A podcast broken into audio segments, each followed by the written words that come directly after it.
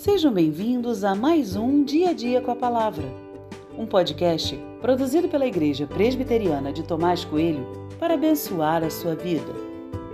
O título de hoje é Tratando a causa e não os efeitos, e tem por base o texto de 1 Reis 11, 40, que diz: Salomão tentou matar Jeroboão, mas este se levantou e fugiu para o Egito, para junto de Sisaque, rei do Egito, e ali permaneceu até a morte de Salomão.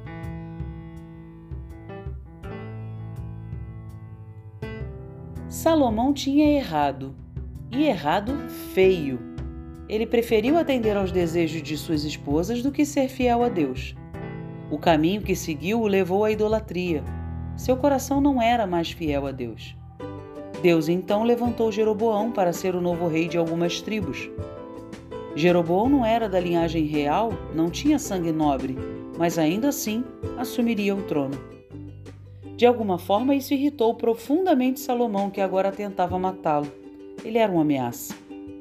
Salomão, ao invés de tentar corrigir a sua falha, procurou eliminar a ameaça. Ele estava mais preocupado com a sucessão do trono do que com agradar a Deus. O texto é claro ao dizer que Deus tinha escolhido Jeroboão para dividir o reino de Salomão por conta de suas falhas. Que Salomão então resolvesse as suas pendências com Deus e não com Jeroboão. Por vezes queremos tratar o efeito das coisas e não a causa. Focamos no distúrbio, no problema, mas não gastamos tempo pensando nas razões deles estarem ali.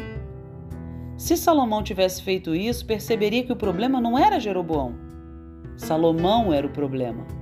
A sua idolatria, o seu afastamento de Deus, essa foi a causa do fim do reinado de sua família sobre todo Israel.